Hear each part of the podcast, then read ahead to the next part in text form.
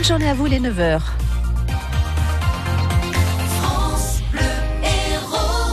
Infos avec vous, Sébastien Garnier. Un incendie dans une maison à Saint-Gély cette nuit, rue des Acacias. Vers 2 heures du matin, les pompiers sont intervenus. Le feu avait percé euh, la toiture. Ils ont lutté une heure pour en venir à bout. Heureusement, aucune victime a déploré. Les occupants ont pu être relogés par des proches.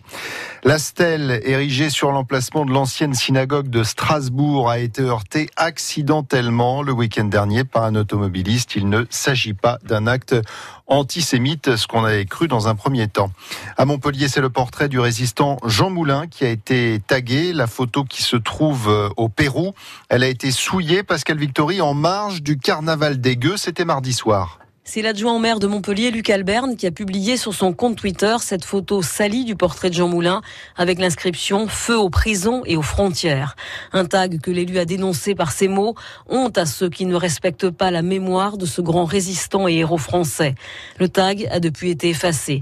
Ce portrait très connu de Jean Moulin est accroché sur une arche du Pérou à l'endroit même où a été prise cette photo en février 1940 par son ami d'enfance Marcel Bernard. C'est la photo que sa sœur Laure Moulin avait choisi pour la cérémonie du transfert des cendres du résistant français au Panthéon le 19 décembre 1964. Pendant le carnaval des Gueux, on a aussi brûlé un pantin à l'effigie de Philippe Pétel, l'ex-doyen de la faculté de droit, mis en cause, vous le savez, dans l'évacuation musclée d'un amphithéâtre il y a un an. Pour son avocate, c'est inadmissible, elle a saisi le parquet. Un homme de 50 ans sous les verrous à Montpellier fin février, il a obligé une conductrice à aller retirer 300 euros à un distributeur en la menaçant de mort après être monté dans sa voiture. Ce n'était pas un coup d'essai. L'horreur dans une commune du nord de l'Isère, une affaire qui nous rappelle celle d'Outreau au début des années 2000. Trois enfants d'une même famille ont été victimes de viols et d'agressions sexuelles de la part de membres de leur famille et d'amis de la famille. Dix adultes âgés de 30 à 64 ans ont été interpellés. C'est aujourd'hui la 42e journée internationale pour défendre les droits des femmes. Plus d'un an après l'onde de choc MeToo, cette journée est placée sous le signe de la lutte pour l'égalité au travail, mais aussi contre les violences conjugales. Plusieurs actions sont programmées à Montpellier. À midi, par exemple, devant les grilles du Palais de Justice, un procès factice sera organisé par un jury populaire féministe pour dénoncer les peines parfois trop légères concernant les violences sexuelles et sexistes. Bien souvent, il n'y a d'ailleurs pas de peine du tout, puisque ces petites phrases lâchées par des hommes font malheureusement partie du quotidien.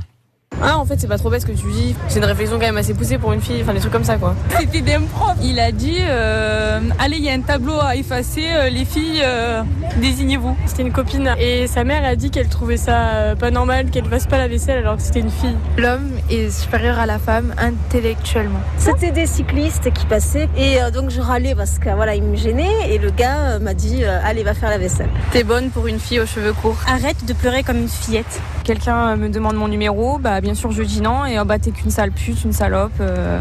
C'est normal que vous soyez moins payé que nous en tant qu'hommes puisque à l'embauche euh, les patrons ils considèrent que vous allez devoir prendre un congé euh, mater et que du coup les hommes sont censés être plus payés que vous.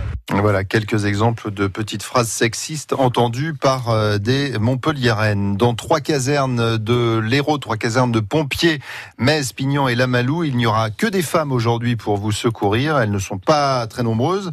Dans l'Hérault, 22 femmes pompiers professionnels, ça représente moins de 3% de l'effectif total, mais quand même 610 femmes pompiers volontaires dans notre département, 16% de la totalité des, des pompiers volontaires.